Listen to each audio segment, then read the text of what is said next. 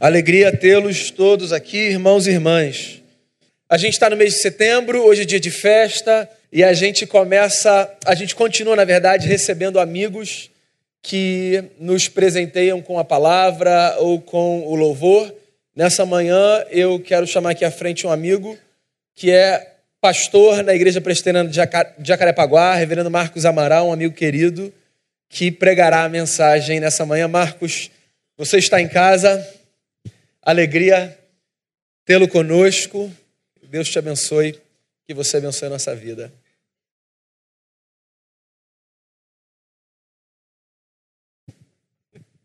Bom dia a todos, a todas.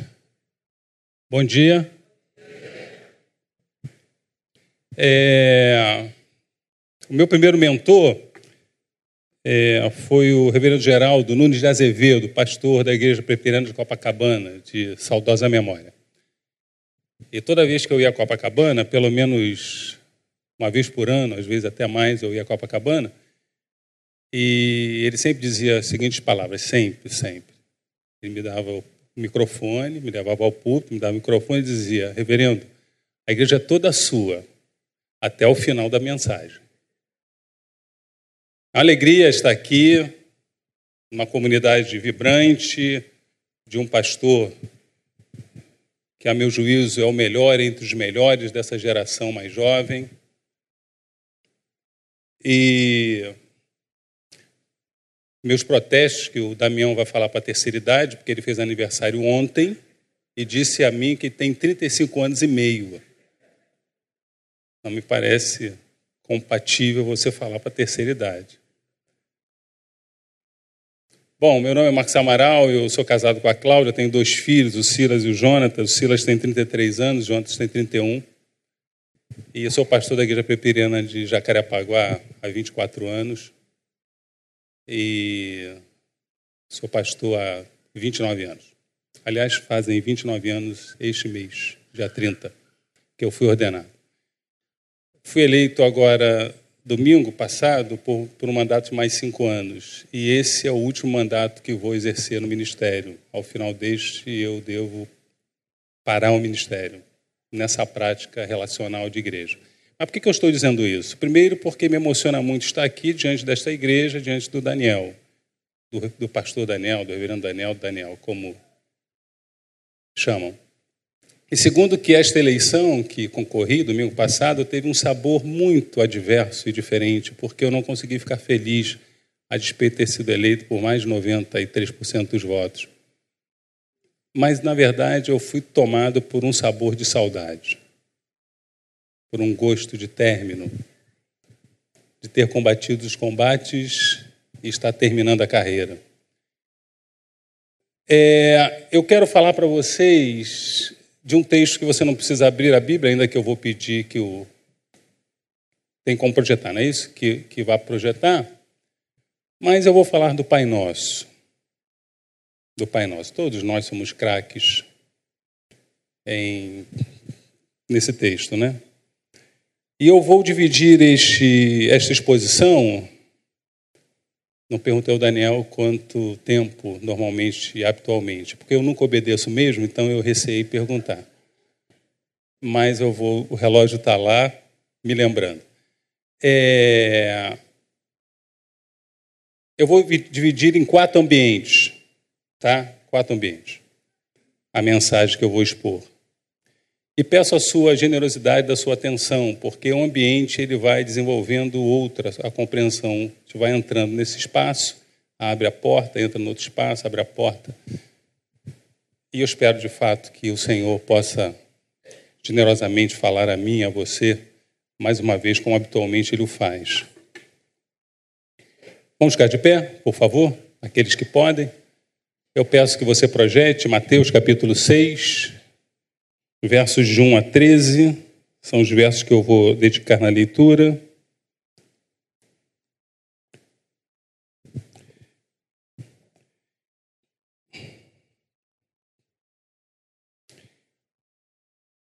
Nós te rogamos, Pai Celeste, a tua bênção, e como foi cantado aqui, o Senhor conhece o nosso coração.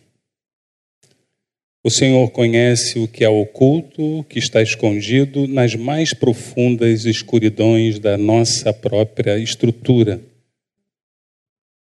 A nossa alegria, Senhor, é que além do Senhor conhecer a nossa estrutura, mesmo as densas trevas, no dizer do teu servo, nosso irmão Jó, o Senhor as transforma em luz do meio-dia.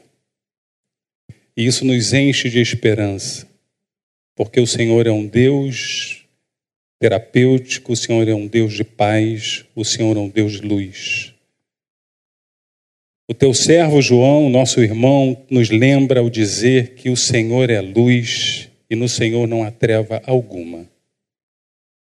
Que a nossa vida seja atingida processualmente, profundamente pela luz da tua presença, Senhor e que qualquer tipo de insistente treva vá sendo descortinadas pela presença da tua luz.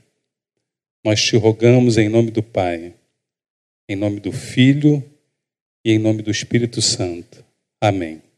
Vamos todos juntos ler? Ler o que está projetado, não é isso? Isso. Vamos lá?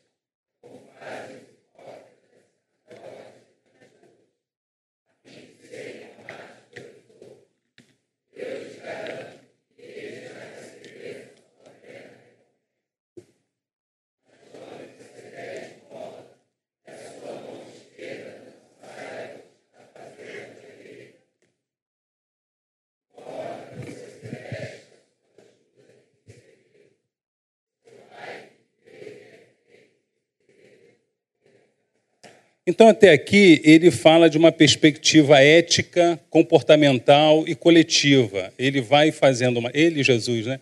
Ele vai fazendo uma leitura do nosso comportamento no aspecto mais coletivo, mais externo, né?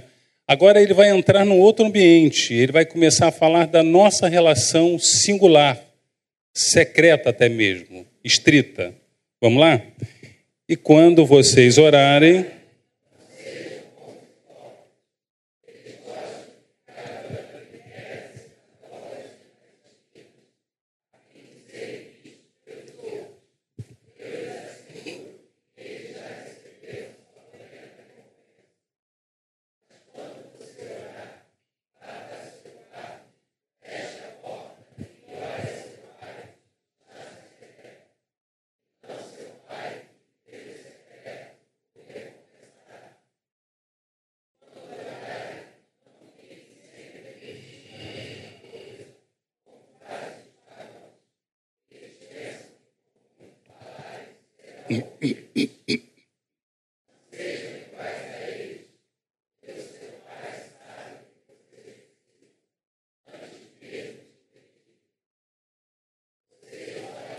Então aqui ele vai entrar finalmente no terceiro ambiente, é o que nós é, mais nos interessa. Ele, Jesus, sempre é muito generoso. Ele tem dificuldade, ele tem, me parece que ele conta com a ideia que a gente é um pouco limitado e ele diz: olha, façam isso, orem desta forma. E aí agora ele vai desenhar. Ele vai desenhar, ele vai fazer um desenho vai assim: olha, como vocês podem não entender bem, eu vou fazer um desenho, com legenda e tudo. E aí ele vai fazer uma legenda, ele vai dar uma oração modelo para a gente visitar e ficar sempre atento o que, que a gente faz com a nossa vida e com o nosso comportamento, com a nossa oração. E ele faz um desenho. Lembre-se sempre disso aqui. Vamos lá, então, Pai Nosso? Pai Nosso que estás nos céus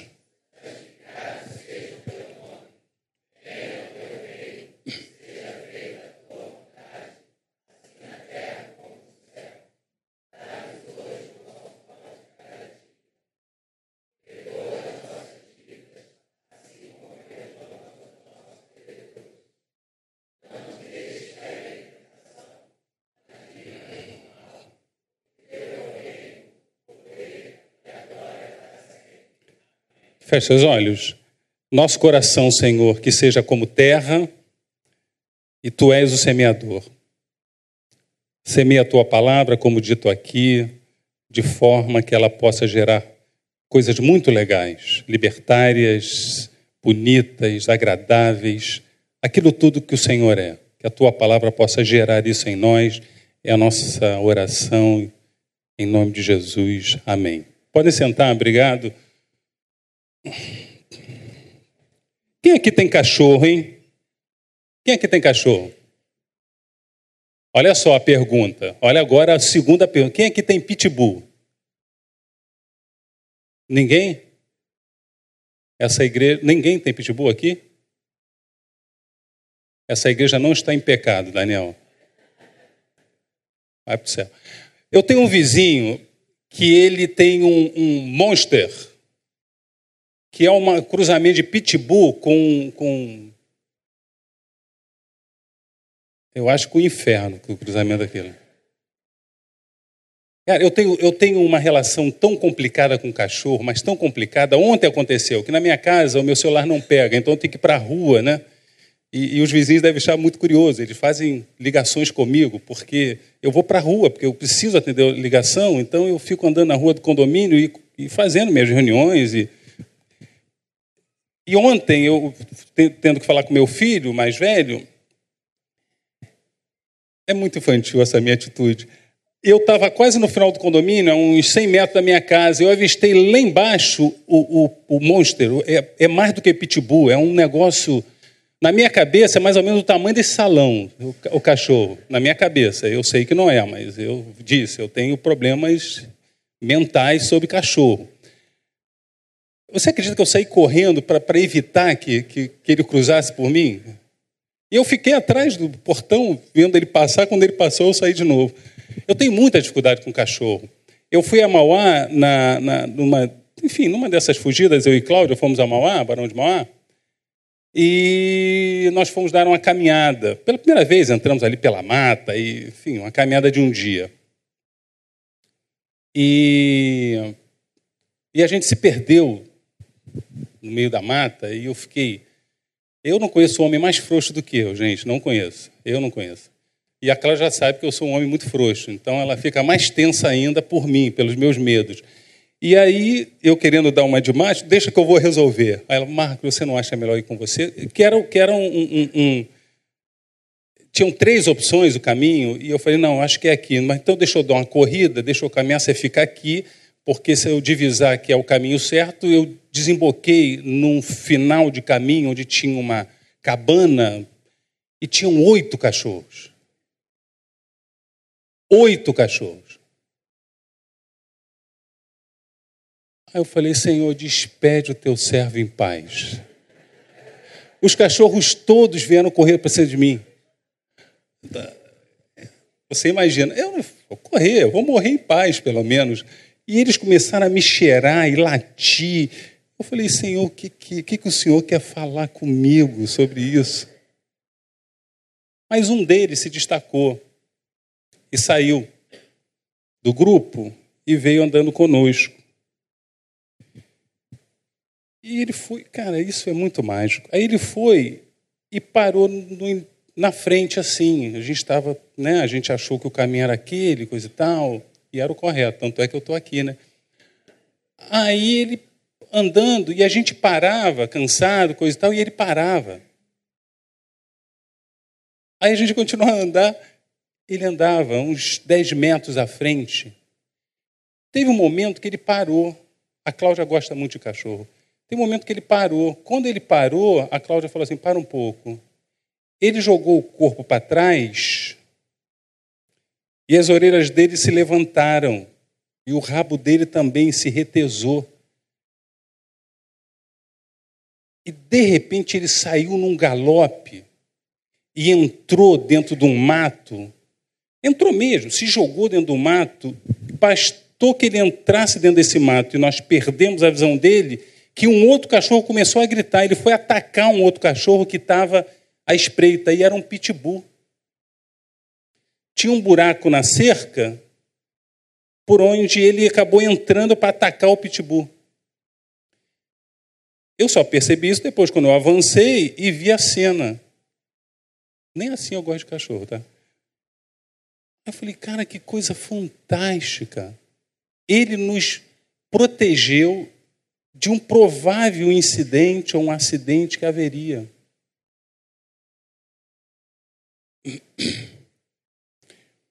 Você acredita em Deus? Anjo. Anjo também? Inferno? Também? Arcanjo? Eu não sei nem o que é isso, arcanjo, anjo, qual é a diferença? Qual é a diferença? Depois o Daniel explica. Você acha que tudo voa? Nós somos ou não somos espirituais? Alguém falou sim. Sim, uma ova. Porque a gente vive como se não fôssemos. Perdemos essa perspectiva. O fato de eu não ver não quer dizer que aí está. O cachorro me ensina que é apenas uma questão de sensibilidade. Sensibilidade que ele tem para ver o que eu não vejo. E eu só me expresso espantado quando vejo quem tem sensibilidade agir no mundo em que os meus olhos não conseguem ver. E é para esse ambiente primeiro que quero trazer você. Pai nosso que estás, vão comigo? Não precisa nem o texto, né? Você sabe de cabeça. Pai nosso De novo, vamos lá, que vocês vacilaram, vamos lá? Pai nosso. Essa é a primeira coisa que Jesus diz. Existe um negócio chamado céu. Que eu não sou teólogo, então eu não vou correr esse risco de falar bobagem. Mas eu, pelo menos, por lógica, posso dizer que Jesus está dizendo que existe um lugar onde eu estou e outro lugar onde Deus está. Os teólogos vão se embebedar desta discussão de céu, que lugar é esse? Então, essa é a primeira coisa. Existe uma realidade que não é a terra, que não é o concreto, a escada. Os moleques tocam mesmo. Gostei muito desse. Cadê ele, o, o daqui, o, o lourinho aqui? Cadê ele? Tem uma cara de marrento, cara, mas tu toca bonito. Gostei de você.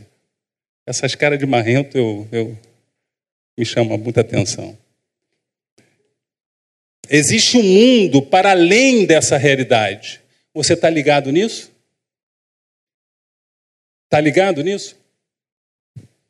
Jesus falou assim: quando vocês entrarem no quarto, eu vou lembrar vocês que vocês vão entrar numa realidade onde é possível que céus e terra se encontrem. Porque existe uma realidade para além da realidade concreta, da realidade absoluta. Existe uma realidade para além do físico, uma realidade metafísica que está transitando entre nós. Pai nosso que estás nos céus, santificado seja o teu nome. Vamos lá? Venha o Vamos lá de novo. Venha o teu reino. E o que me parece mais grave nesse ambiente que eu estou trazendo você é que Jesus diz para mim e para você nesta manhã, no dia 22 de setembro, que essa realidade mística divina ela pode se encontrar com a realidade terrena.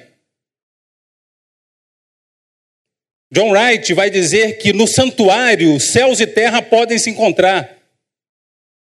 Quando partilhamos da ceia do Senhor, céus e terra podem se encontrar, mas eu gosto mais da defesa de Eugênio Peterson. Quando oramos, a realidade de céus e terra se tangenciam, se encontram. É isso que Jesus parece estar tentando insistir com os seus é, auxiliares, com os seus noviços. Ei, preste atenção, você que está aqui nesse ambiente, céus e terra podem se encontrar quando você ora. Isso é muito perturbador, ou pelo menos deveria. A realidade terrena pode ser transformada, e essa é a expectativa de Jesus, tanto é que ele diz que a realidade dos céus se encontra com a realidade da terra para que na terra aconteça o que aconteça no céu. Para que a bagunça dessa terra, porque vamos combinar, né? A vida é um caos, né?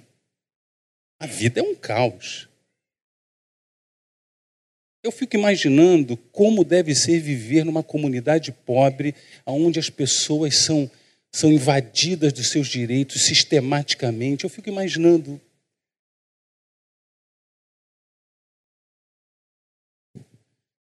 O que sente uma pessoa que perde uma criança de oito anos por razão nenhuma? Quem é que explica isso? Quem é que explica isso? A vida é um caos. E Jesus sente esse caos e diz: gente, tem solução. Comecem a orar para que esse ambiente que vocês não vejam, veem, possa se encontrar com esse ambiente terreno. A oração, vai dizer Peterson, traz os céus na terra. Eu estou amarradão nessa perspectiva e nessa pretensão de mudar a, mudar a terra com oração. Mudar a terra com oração. Eu lembro que eu subloquei o consultório, de, vez em quando eu falo de mal de psicologia, Daniel. Por isso que você não vai me chamar mais, mas. Mas eu, eu, vou, eu vou ser educado. Eu sou psicólogo clínico. É, eu subloquei um, uma dada altura da minha caminhada, uns horários na, na, na, no consultório de uma, de uma profissional. E ela descobriu que eu era pastor em algum momento, nem me lembro como, ela descobriu que eu era pastor. E é muito legal isso. É, porque os pastores, nós somos a esperança dessa terra, né? E a gente está de bobeira que ainda não entendeu isso. Aí um dia ela, nunca nos encontrávamos, nunca, nunca. Um dia eu cheguei na sala, ela estava lá, assim, ai que bom que você chegou mais cedo, estava querendo falar com você. Enfim, nós conversamos bastante. E ela disse assim, ela já era uma mulher, eu era bem mais novo, você tem alguns anos, é, eu era bem mais novo, ela era bem mais velha do que eu. Ela disse, Marcos, eu estou parando de atender nos próximos meses, até o final do ano, no máximo, e E ela tinha uma casa numa cidade serrana, que eu já não me lembro. Ela disse: Eu desisti. Isso me marcou profundamente. Eu não estava nessa compreensão ainda divina, concordo, é, admito. Ela falou assim: Eu já tentei mudar o mundo pela educação. Me envolvi com a Secretaria de Educação, fui. Falou lá o currículo dela. Desisti. Depois me filiei, aí falou a bandeira política. Depois me filiei a um partido e trabalhei, militei, desisti. Depois acreditei que pela psicologia nós pudéssemos fazer impactos mais sistemáticos, me envolvi com estruturas, coisa e tal, pá, desisti. Ela virou e falou assim: só me resta a fé. Será que isso pode mudar as coisas? Eu acho que é isso que Jesus está dizendo. Eu acho que é isso que Jesus está dizendo. O braço da educação, o braço da política, o braço de qualquer outro que você quiser nominar, devem ser meras reflexões, perdoe-me, devem ser meros efeitos e sintomas dessa visão divina e espiritual. Pai nosso, você está num lugar que eu sei que não é aqui. Mas se você vier aqui e trouxer o governo que funciona nos céus, na terra, esse é o primeiro ambiente. O segundo ambiente que eu quero que você venha comigo, não relute, está no verso 11. Vamos lá? Lê comigo? É, é, repita. Dá-nos hoje. Caminha comigo, cadê o cara da projeção? Está lá em cima? Projeta o verso 11 para mim. Ah, obrigado. Quando eu pedir, aí você coloca. Isso. Vamos lá então agora? Dá-nos hoje o pão nosso de cada dia. Você já parou para pensar que esse negócio de esse negócio de pão ele está na Bíblia em vários lugares. É muito pão, né? É pão que cai do céu. É pão que Davi come lá da propiciação. É pão que Jesus diz que ele é o pão, ele vai descer. Ele é o pão que desce dos céus. É o diabo dizendo: manda essas pedras se transformar em pães. É muito pão, né? É muito pão. E Jesus falando, dá-nos o pão de cada dia. Eu queria lembrar você que existe uma coisa. Antes de eu dizer isso, eu quero te fazer uma pergunta. Você tem medo de quê? Você tem medo de quê? Você tem fome de quê? Eu falo essas coisas assim de música moderna só para ficar bem com os jovens, entendeu? Você tem medo de quê? Você tem medo de quê? Porque eu quero te dizer que Deus assume a responsabilidade sobre a vida de todo aquele que a Ele se confia. Eu vou repetir. Deus assume a responsabilidade sobre a vida de todo aquele que a Ele se confia. Quando Jó, quando o diabo diz para Deus, toca na vida de Jó, Toca na vida dele para ver se ele não vai te abandonar. Parece estar constitutivo, estrutural em nós o medo de como vamos nos manter. É estrutural, é essencial, é antropológico. Deus sabe disso. Deus sabe do apavoramento pela qual passamos. Daniel falou aqui que vai falar de ansiedade, o apavoramento pelo qual passamos em relação ao futuro. E ansiedade tem a ver com o futuro, com aquilo que eu não controlo, com aquilo com o vir a ser. A minha angústia me assalta todo o tempo com as perguntas do vir a ser.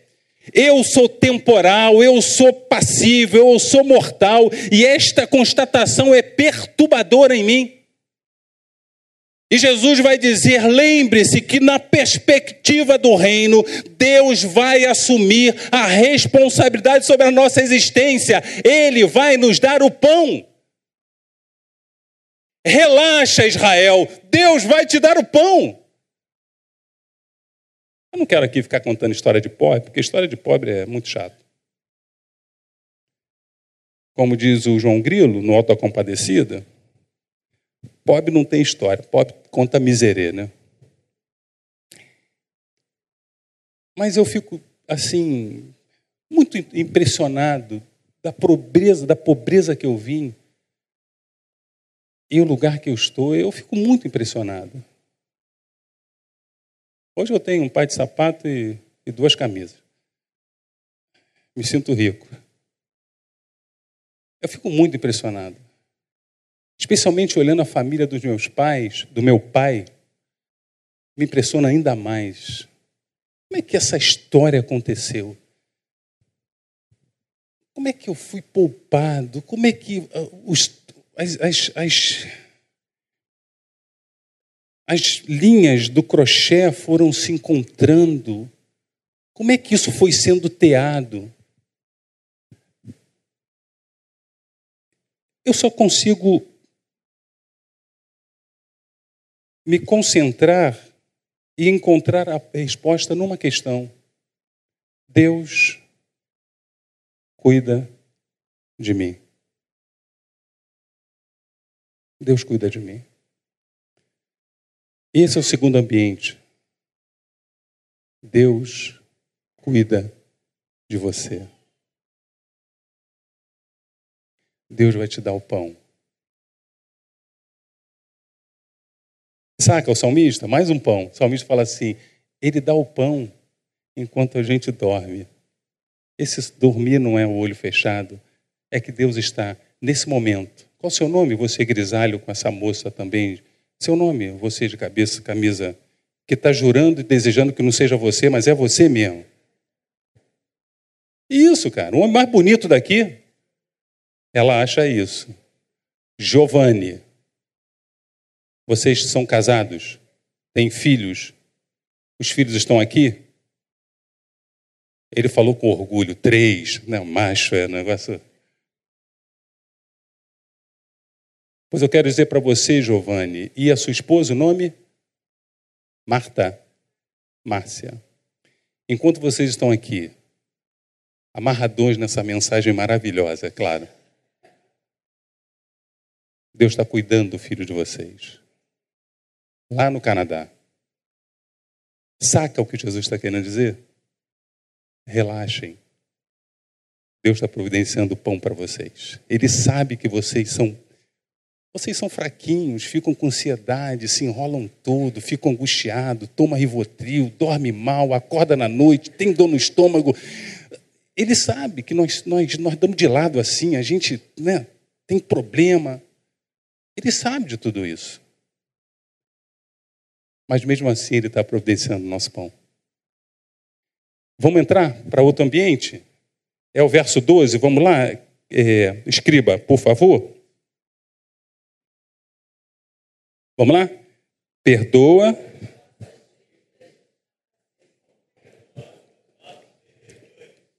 Eu sou, eu faço, eu sou aluno da academia do Flávio, conheci ele lá. Eu quero que você leia esse verso que eu vou parar de pagar academia a partir do mês que vem. Fica ligado aí nesse verso, viu, Fábio? Que eu vou mandar para você. Pô, tu não estava ligado no sermão? Quais são as fontes dos nossos problemas, hein? Que você tem problema, eu sei. Mas qual é a fonte deles? Qual é a fonte? Eles nascem da onde? Qual a origem deles? Que você está podando a árvore dos problemas, né? Ali, corta aqui, corta ali, tira esse fruto ruim, você faz um malabarismo, um samba. Mas talvez a pergunta seja: como é que eles nascem? Como é que eles nascem? Eu vou sugerir, porque não quero criar mais bagunça do que eu já criei, uma das questões que nos treinaram, e, e, a gente treina essa molecada a acreditar, que uma das fontes do nosso problema é a falta de dinheiro. A gente tem a sensação que se tivéssemos mais dinheiro, grande parte ou quase a totalidade dos nossos dramas, eles diminuiriam ou até cessariam. E a gente desenvolve isso, por isso a gente corre muito. A gente se esmera muito. A gente se entrega muito. Não porque necessariamente a gente queira ou que a gente tem prazer, mas porque a gente precisa de dinheiro. A gente foi treinado a acreditar nisso. Mais do que nunca no século XX e agora XXI, a gente foi treinado. A gente está se matando, a gente está se morrendo, a gente está se ferrando, mas a gente está correndo para acumular dinheiro. A gente acha que a fonte do nosso problema é falta de dinheiro. A outra é, me permita, é, a outra é saúde, né? Saúde. Eu acho muito legal que a, que a oração que a grávida faz é essa. A grávida e o grávido, né? Politicamente é correto dizer a grávida, nós estamos grávidos. É, a oração é assim: ah, qual o sexo? Não, não vimos. Agora vê, né? Mas enfim, não vimos. Aí a pessoa arremata assim: o importante é que nasça com saúde. Eu lembro que quando os meninos nasceram, e a primeira pergunta que a Rosilda fez quando foi levado a ela, eu estava ali do lado, ela falou assim: Marcos, tem todos os dedos? Legal, né? Tem todos os dedos? Não, eu não contei, mas vou contar agora. A gente acha que com saúde, importante, final de ano, 31 de dezembro, importante é saúde e paz. O resto, a gente corre atrás. Até rima, né? Vamos, vamos fazer essa riminha de ridícula? Vamos lá. O importante é saúde e paz. O importante, o, o resto, a gente corre atrás. A gente acha que dinheiro e saúde são as fontes do nosso problema, a ausência deles. mas não é. Para Jesus, por isso ele desenhou, ele quer que a gente se lembre que a base, a essência dos nossos problemas são os nossos relacionamentos. São os nossos relacionamentos. São eles que acabam com a gente. O irmão do Senhor, Tiago, vai dizer: vocês não sabem nem orar, porque vocês oram só por desejo de vocês, vocês se arrebentam todo, vocês criam confusão, criam problema, tornam a vida um inferno, porque vocês vivem acreditando que os desejos de vocês é o mais importante.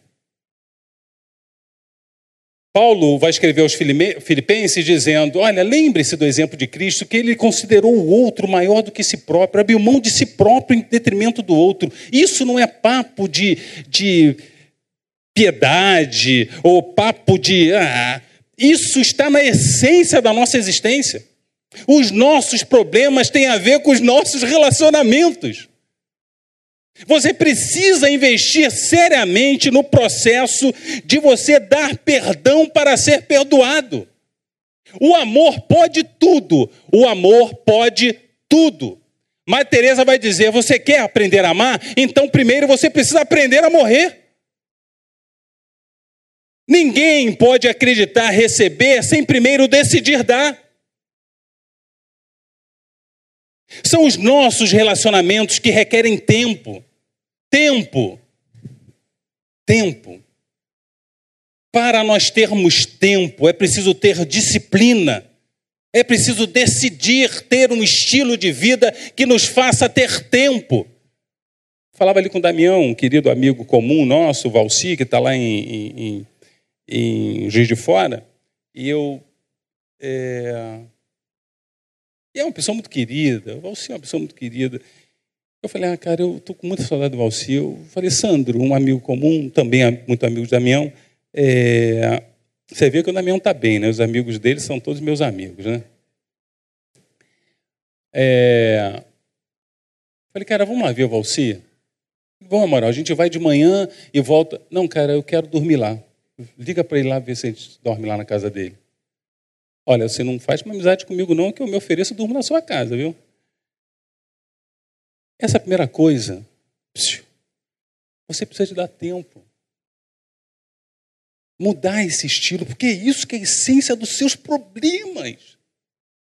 É a falta de relacionamentos saudáveis, porque você não dá tempo.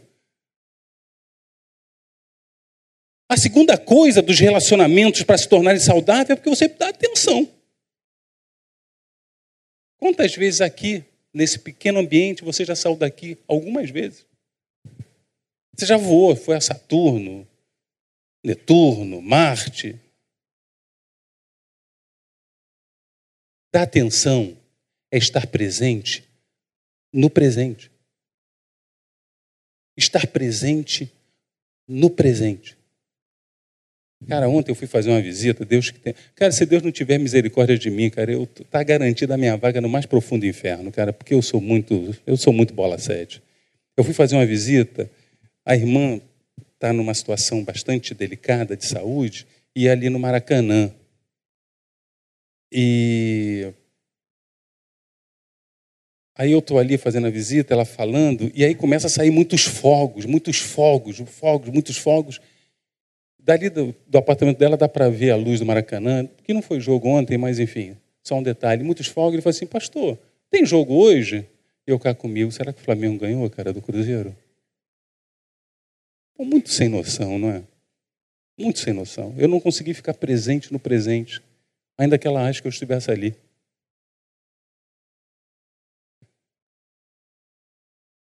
Atenção é estar presente no presente. É por isso que os nossos problemas se avolumam, porque a gente nunca está presente no presente.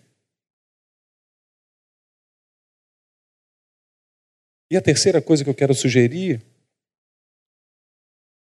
para que nossos relacionamentos, que para mim são a fonte do problema, aliás, inspirado no Senhor, que está dizendo: olha só, a parada está entre vocês. Tem a ver com dinheiro, com saúde, não, entre vocês. Sejam generosos. Sejam generosos. elejam o outro ao invés de si próprios. Sejam generosos. Para mim, generosidade é isso. É a gente exercitar o espírito a eleger o outro, o centro, e não eu. Vamos sair desse ambiente? Vamos entrar no próximo? O verso seguinte, por gentileza? Vamos lá? É comigo? E não.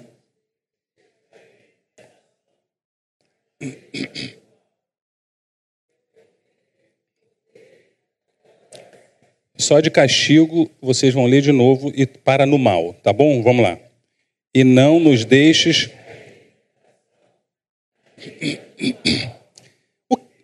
Olha só, mas você não está presente no presente. É isso. Eu tenho misericórdia de você, eu sou generoso, tá vendo? Vamos ler de novo. E para no mal. E a minha paciência acaba na terceira possibilidade. Não me irritem, senão eu vou perder o fio da meada aqui. Vamos lá? E não nos deixes cair em tentação. Ponto.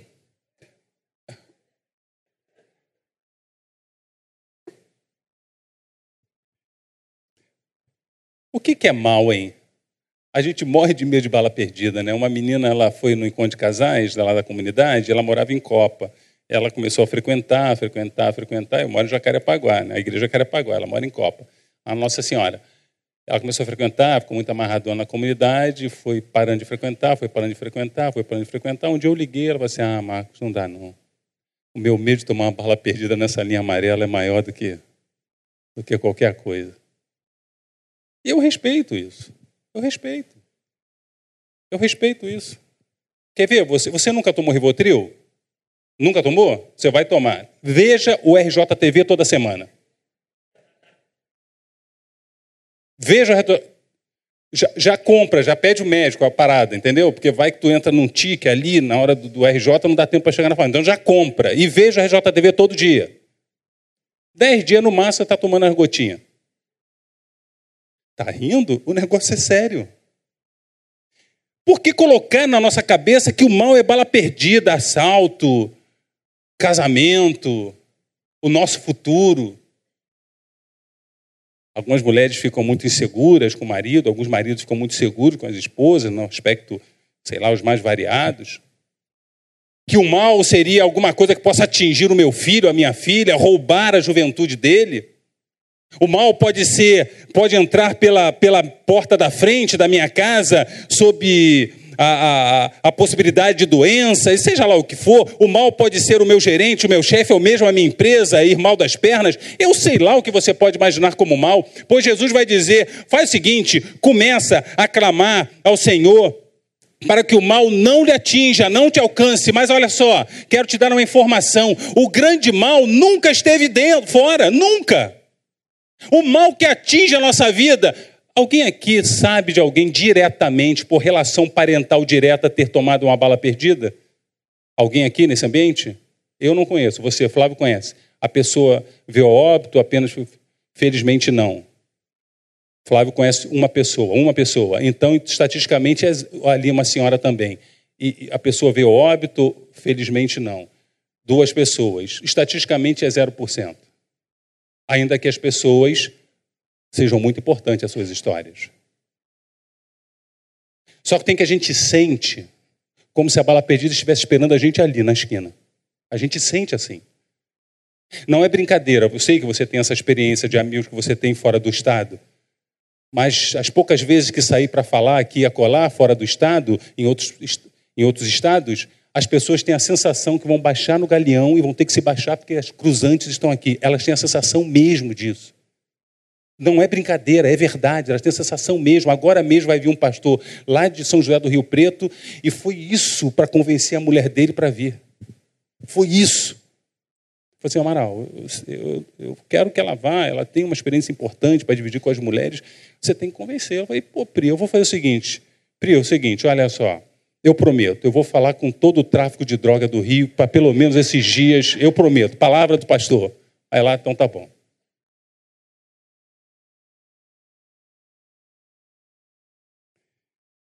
A verdadeiro mal que está dentro da gente são as nossas convicções, as nossas certezas. Elas vão te deixando muito mal. Tem gente que é tão convicto, tão convicto, parabéns, você vai terminar sozinho.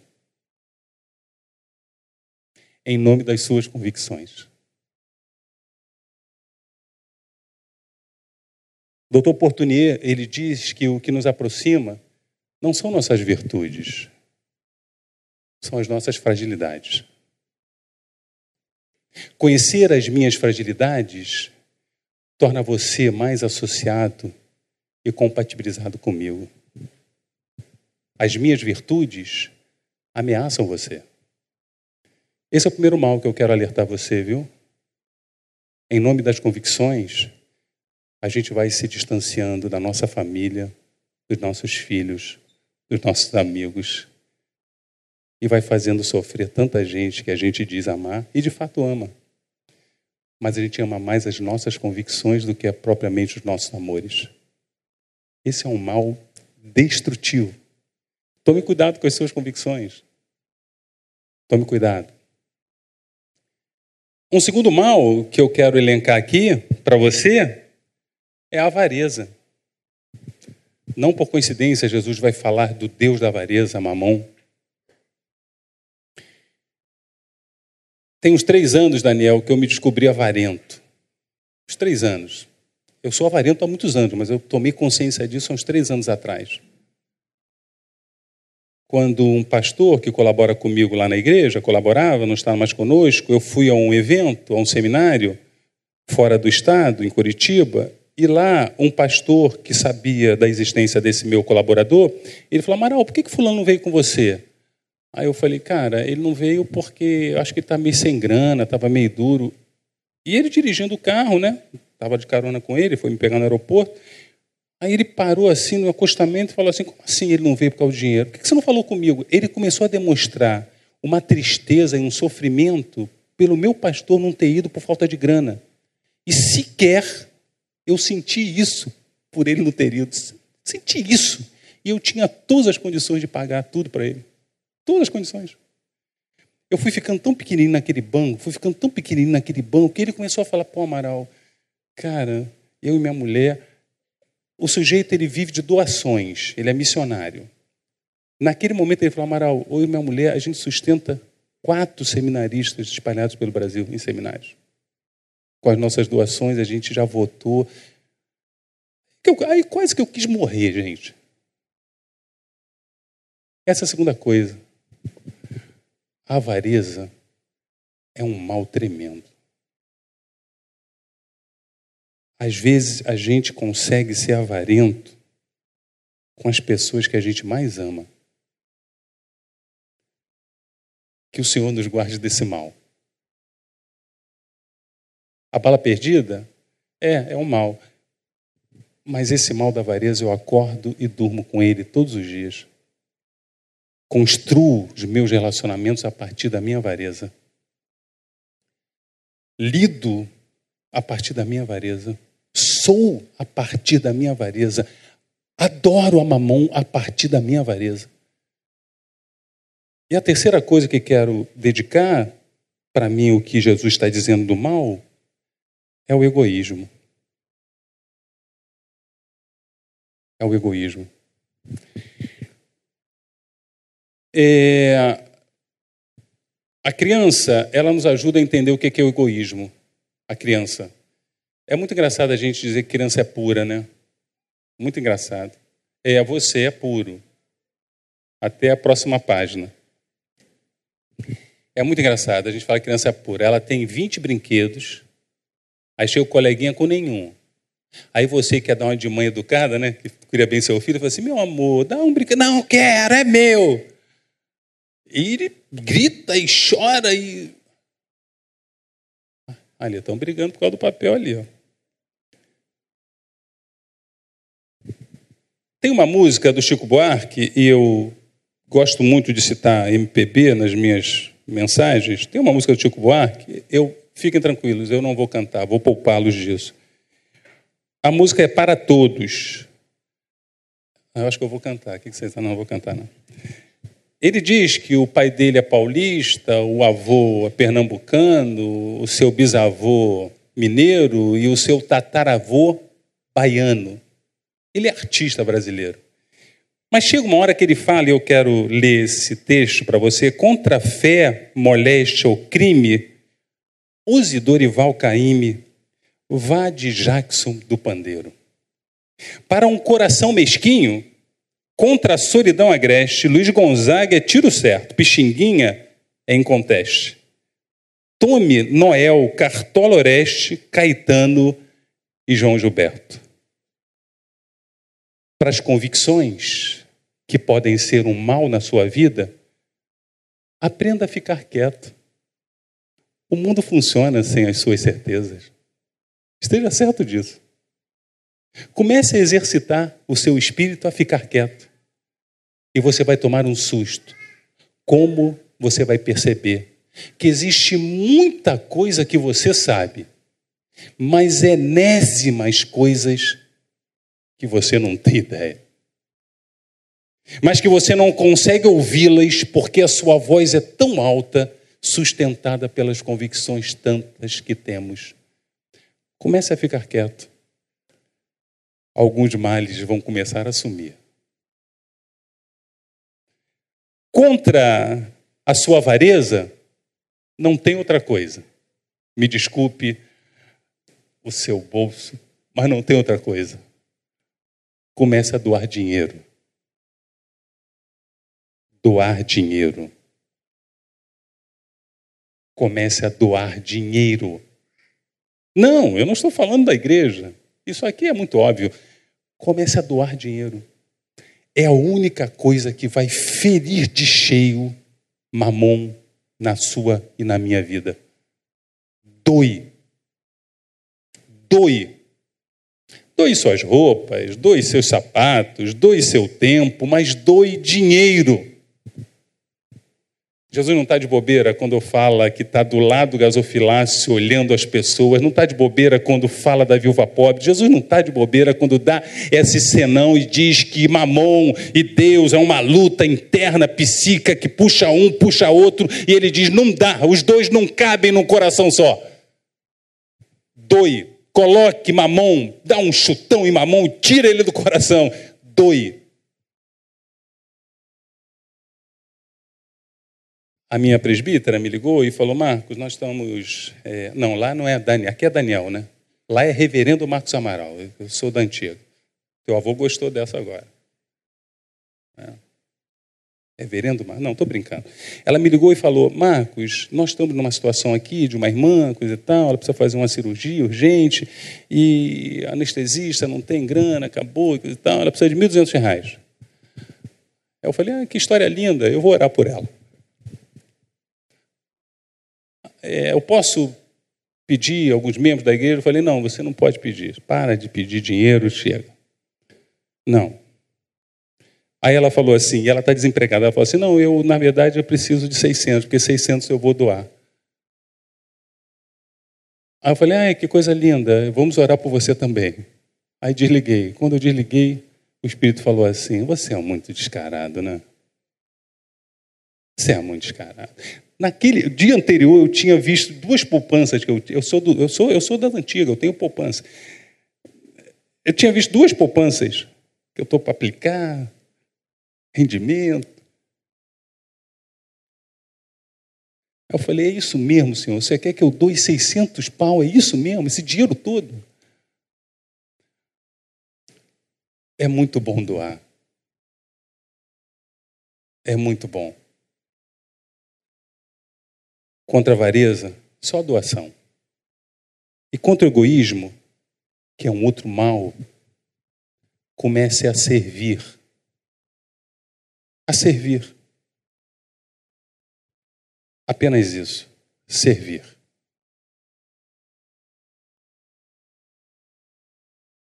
O último verso, que é o último ambiente que eu quero terminar como começamos, você pode ler?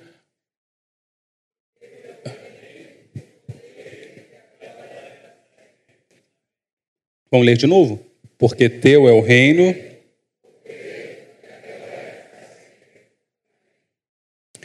Eu não sei se você já descobriu, mas todos nós vamos morrer, né? Não sei se você já descobriu. Normalmente os jovens ainda não descobriram isso. Eu já descobri. Estou com 58 anos. Parece que eu tenho uns 45, mas eu tenho 58. Eu sepultei minha mãe em abril. E eu tenho meu pai de 94 anos. Não se sai impune quando se sepulta a mãe aos 58 anos. É inevitável. A vida acaba mesmo.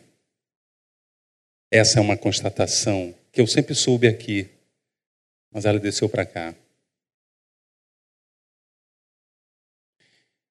Leve a sério o Pai Nosso, porque vale a pena viver nessa perspectiva. Vale a pena. Vale a pena. Existe uma realidade mística à nossa disposição, e para Peterson, quando oramos, nós trazemos essa realidade de tangencia à terra. Nós somos muito preocupados com o nosso futuro. Caramba, o que, que vai ser da gente? Tenta lembrar o que Jesus está soprando no ouvido do seu espírito. Relaxa. O Pai está cuidando de vocês. Nesse momento, Ele está cuidando dos filhos de vocês. Está cuidando do futuro de vocês. Enquanto você está aí de bobeira, o Senhor está preparando o seu pão de amanhã. Jesus vai dizer: para de acreditar que falta de grana, falta de saúde, esses são os seus problemas, porque não são. Os seus problemas estão ao alcance do seu braço. São os seus relacionamentos. São eles, aquela pessoa ao lado de quem você dorme, aquela pessoa com quem você almoça, aquela pessoa com quem você trabalha, partilha o carro. Os seus problemas têm a ver com esse círculo muito menor do que uma bala perdida numa linha amarela num canto qualquer da cidade que talvez te pegue. Ou não? Mal. Cara, o mal está dentro. Nos deuses que eu estabeleço todos os dias e o idolatro. Na falta de atenção que dou às minhas relações no egoísmo profundo, na falta de dedicação e doação de serviço. Mesmo porque, termina Jesus, a sua vida termina e Deus continuará sob o controle de tudo. Feche seus olhos, vamos orar?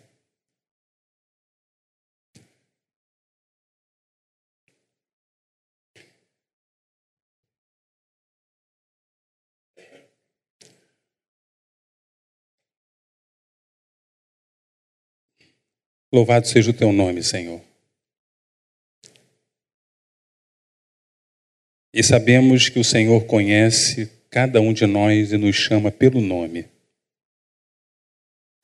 O Senhor conhece o coração, o sentimento, as palavras que não chegaram à boca, mas que ressoam e eclodem dentro do coração. O Senhor também conhece. O Senhor conhece a vida, os dias, os dramas, os desafios, os anseios, os sonhos, os desejos, as frustrações. O Senhor a tudo conhece. Nós te louvamos o nome porque o Senhor é o nosso Deus e nós somos o teu povo. Completa a tua boa obra em nós, Senhor, com a mesma generosidade com que o Senhor nos tem atendido, sustentado e visitado até aqui. A este rebanho, sobre o qual o Senhor tem eleito o teu servo Daniel, que o teu espírito continuadamente esteja entre estes, dando sabedoria, unção ao teu servo e aos pastores que ao lado dele estão. Em nome de Jesus, em nome de Jesus rogamos que os céus tangenciem a nossa terra. Amém.